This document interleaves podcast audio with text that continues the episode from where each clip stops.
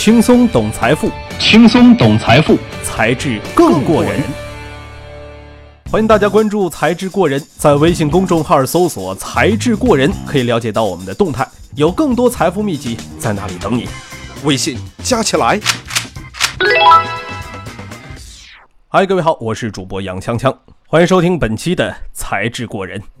通货膨胀早已经不是一个新鲜词儿了啊，尤其是在金融危机的那几年，大家呢怕的是不要不要的啊，唯恐手里的那点钱就打了水漂。可是事实上呢，直到今天，通货膨胀的风险仍然在我们的身边。正所谓知己知彼，百战不殆。抵抗通货膨胀，我们首先就要去了解它。那今天这个故事呢，是中国历史上有证可考的第一次通货膨胀。这个故事的主人公是一位传奇人物。有人说他是一个穿越客啊，是从现代穿越过去的。他呢，就是生活在距今两千多年前的汉代，他的名字叫王莽。这说到王莽啊，得先说说他的这个七大姑八大姨了，尤其是他那位做了皇后、太后以及太皇太后的姑姑，名字叫王政君。那么在获得这一连串的头衔之前呢，王政君只是后宫的一名普普通通的宫女，据说这长相呢也是一般般。这要是放到现在这个后宫剧里头，就是那种特写镜头都争取不到的那种啊。但是谁让人家就是自带出场音乐的主角呢？病来如山倒，运来比山高。正正正正正巧啊，当时的这个还是太子的汉元帝，因为痛失爱侣，郁郁寡欢，就随便选了一个宫女排解寂寞。可是咱们都知道啊，后宫这女人太多了，随手可得。皇帝的快乐呢，你也是懂的。皇帝呢，本来只是想玩一个一夜情，可是没有想到片花被拍成了一百集的电视剧。哎，怎么搞的呢？人家怀孕了，这生下来一瞧，哎呀妈呀，还是个大胖小子。那个时候啊，正所谓是母凭子贵，小宫女王政君比甄嬛的上位啊还容易得多。很快呢，就成为了皇后，顺带原本平凡的家庭都跟着鸡犬升天。那如果故事仅限于此的话，这一家的人也就仅仅是中国几千年历史当中的一个小小的浪花而已。王政君呢，也只是众多皇后、皇太后、太皇太后中的普通一员。虽然他的标签呢也就那么长一串吧。公元前四十五年，王莽出生了。王家已经是最强最大的外戚家族，王莽呢也算是含着金钥匙这个来到世间的富二代了。他的姑姑是皇后，叔叔们包揽了大司马一职。什么是大司马呢？也就是中央军事最高长官啊。王莽虽然早年丧父，但是叔叔们待他可不薄啊。问题是，王莽比现在的那些大多数的富二代觉悟要高得多。要么说呢，人家生在大家族的就是格局大，富二代不够，他还想做一个创二代。王莽自小就以爱学习、爱劳动，长大要为人民立功劳为座有名。所以二十多岁的时候，我们还在校园里啊，每天研究着怎么去把隔壁班的班花排名第三十七的那个小红追到手。人家王莽已经是入朝为官，并且官儿也是越做越大，到最后直接就做到了皇帝。王莽怎么篡位称帝的，在众多的小说啊、影视剧当中呢，已经说过太多次了。我们今天这个故事的重点可不在这儿。如果感兴趣的同学啊，请出门左转，内事不明问百度三六零搜狗，外事不明就跳墙问谷歌必应。公元八年，王莽称帝，奋斗三十多年，这五十多岁的王莽呢，终于当家做主了，开始他的大手笔改革。他把土地重新洗牌，没有土地的农民一对夫妻呢，能分到一百亩田地。他废除了奴隶制度，禁止买卖人口，提出的口号是“人的生命是天地间最尊贵的”，而且他还创造了这个贷款制度和廉租房政策，强迫那些无业游民必须得劳动。您瞧瞧，身处封建社会，这个啊行为简直就是一个穿越回到古代的愤青啊！连胡适都在一九九二年说王莽是一千九百年前的社会主义者啊！瞧瞧，想想看看啊，这多完美！不过剧情发展到这儿，主角已经不是常态了，都变成变态了啊！不然的话，这故事就没有了起承转合了。好了，中间插播一个广告，一会儿回来继续分享。轻松懂财富，轻松懂财富，才智更过人。欢迎大家关注“才智过人”，在微信公众号搜索“才智过人”，可以了解到我们的动态，有更多财富秘籍在那里等你。微信加起来。好，咱们继续来说说王莽的故事啊。如果说真的是穿越客的话，王莽这哥们儿绝对是现代社会的一个大屌丝一枚啊。怎么说呢？因为他实在是太热爱铸币艺术了，这东西可以说是要多少都不嫌多，而且闹着玩还下了死手。王莽呢，在位八年期间啊，他搞了四次币制变更。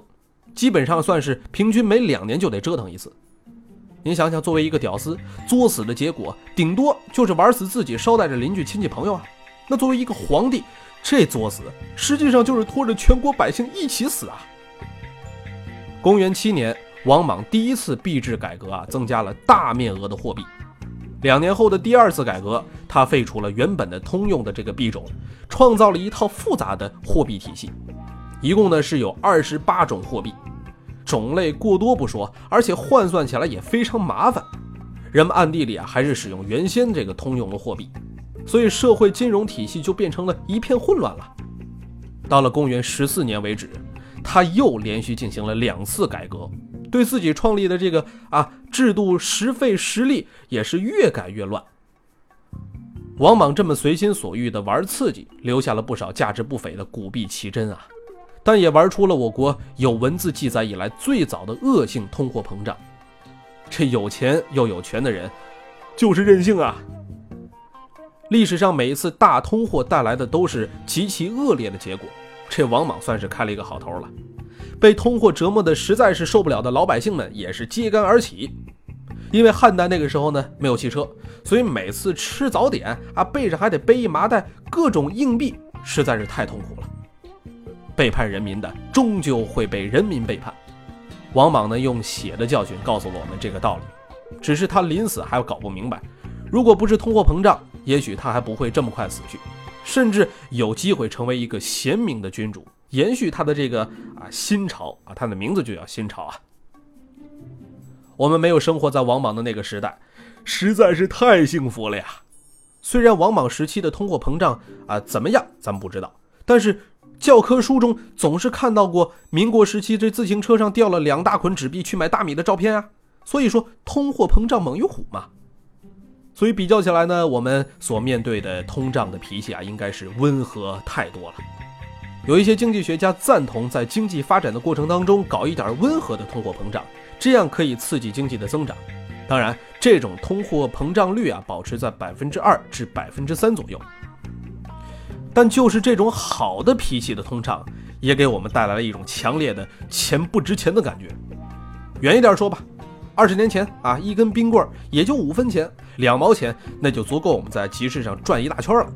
那当然，这都是听老人家说的啊。可是现在呢，五分钱基本上退出流通市场了，一毛钱掉在地上都没人捡了都。就近一点说吧，今年的猪肉价格比去年每斤涨了三块多钱。爱吃回锅肉和土豆炖排骨的小伙伴们应该是深有体会啊，那就更别说某些特殊情况了，比如说咱们中国的房地产呀。哎，这就得说我最近那个朋友了。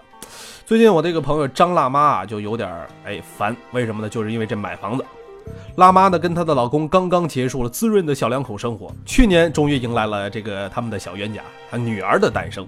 这女儿的诞生呢，完全改变了辣妈的人生规划了。他希望给孩子最好的一切。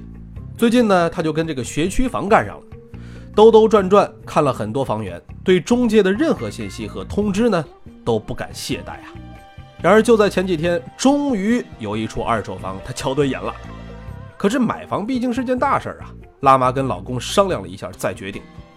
谁知道第二天这房子就涨了二十万，辣妈一家立马买不起了。要说这个增速完全跟我国二零一五年的百分之二的 CPI 的增长率不相符啊！其实别说学区房这种妖孽了，普通房价上涨都不算在 CPI 中的。我国的 CPI 计算权重呢有一套比例和范围，包括食品烟酒、衣着、生活用品、医疗保健、交通通讯、居住等八大类。居住类消费在 CPI 中的权重呢一直是比较低的，而且不包括商品房的价格指标。只包含了建房及装修材料啊、房租啊、房屋的维修费啊、物业费啊等等与居住有关的项目，再加上样本选取、统计方式等阻力，光看 CPI 增长，还真不能完全代表我们的物价水平呢。通货膨胀并不切实，但可以确定的是，通胀在持续的发展中，这就意味着我们口袋里的钱啊。在接下来的二十年或者是三十年，会逐渐变得越来越没有价值，购买力也没有今天这么高。假如说年化通货率是百分之三的话，我们每年的开支是一百万人民币，那么到了二十年以后，我们可能每年就需要花费一百八十万人民币才能买到呃同样的东西啊。听到这儿是不是有些害怕了呢？其实远远不止如此，那还有什么呢？咱们广告之后。马上回来，轻松懂财富，轻松懂财富，才智更过人。欢迎大家关注“才智过人”，在微信公众号搜索“才智过人”，可以了解到我们的动态，有更多财富秘籍在那里等你。微信加起来。和通货膨胀相关的呢，还有另外一个标准，它的名字叫 M 二，也叫做广义的货币供应量。M 二的增速呢，反映了市场上这个钱的增速，怎么理解呢？你可以把它理解成啊，国家印钱的速度。近年来，这个 M 二的速度呢，基本是在百分之十二至百分之十四。这样算起来，你把钱存在银行，那是一定完蛋的。为什么这么说呢？因为最新的银行一年期存款利率仅有百分之一点五，连 CPI 都跑不赢，何况是 M 二呢？那问题来了，该怎么办呢？二零一四年，我国的人民币各项存款余额增长，相较二零一三年减少了三点零八万亿元。这些钱都去哪儿了呢？根据统计，类固定收益理财产品、基金、互联网金融产品、股票等等，这些成为了人们财富的新去向。你要问了，为什么那么多人去炒股呢？回答就是因为大家心慌啊，觉得炒股才能补得上这么大的窟窿，结果呢，全都掉进了另外一个窟窿里啊。还有好多人买银行理财产品，可是他一年的收益也不过百分之四左右，怎么办呢？这个问题以前的回答是：大哥，你买这个，我跟你保证一年至少百分之十五，赔了你找我。哎呀，阿姨啊，我跟你讲啊，哎，我们公司有几千人，还能跑得了吗？这款产品百分之二十，你要信我啊，达不到，我我我我我就送给你了。事实上，凡是告诉你啊，买某款理财产品就能获得高收益的，它的风险都比它的收益要高得多。凡是相信的，也都付出了惨重的代价。每个人接触投资都听说过一句话：不要把鸡蛋放在一个篮子里。这句话的意思是什么呢？其实就是资产配置嘛。不同的资产类别，它的投资啊，风险收益的匹配性是不一样的。类固定收益。VCPE、二级市场及相关的对冲基金、量化策略、房地产金融、保险保障缺一不可，做到了这点才叫做资产配置。而财富管理百分之九十的问题都是可以通过资产配置来解决。咱们呢以可以投资资产一千万啊为一个例子，比如说宜信 CEO 唐宁啊给出了一个可供参考的标准配置：三百万现金加固定收益类产品。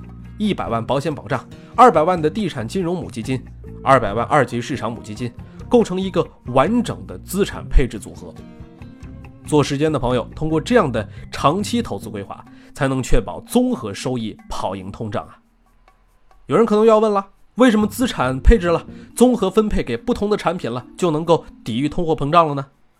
其实这个很简单，就像是一支军队，必须要有一个指挥官，要有侦察兵，要有特种部队，要有后勤部门，有坦克，有步兵，不同的兵种配合才能打胜仗啊！如果全都是特种兵，这威力是很强，但是成本过高，注定啊这人数得少，拉锯战是顶不住的。如果全是步兵的话，遇到对方精英部队就会被打残了。所以资产配置也是一样的，全都是高收益高风险的，万一赔了。那不就完蛋了吗？全都是低收益、低风险的，最终的收益不足以抵御通胀啊！因此，高低搭配，赚钱不累，这才是至理嘛！不要妄图相信高收益和低风险是对应的。投资领域没有免费的任何一顿餐，甚至连饭粒都没有。了解通胀，不要惧怕通胀，我们都要做好应对通胀的准备。在通胀发生时，我们就不会那么惊慌失措了，让自己生活受到的影响降到能接受的水平。相信这是我们共同的追求。好了，今天节目就到这儿了，欢迎收听《才智过人》，我是杨锵锵，我们每周都会在喜马拉雅 FM 等你。喜欢《才智过人》的朋友，还可以关注微信的“才智过人”公众号，那里有很多同人在等着你，而且还有惊喜哦。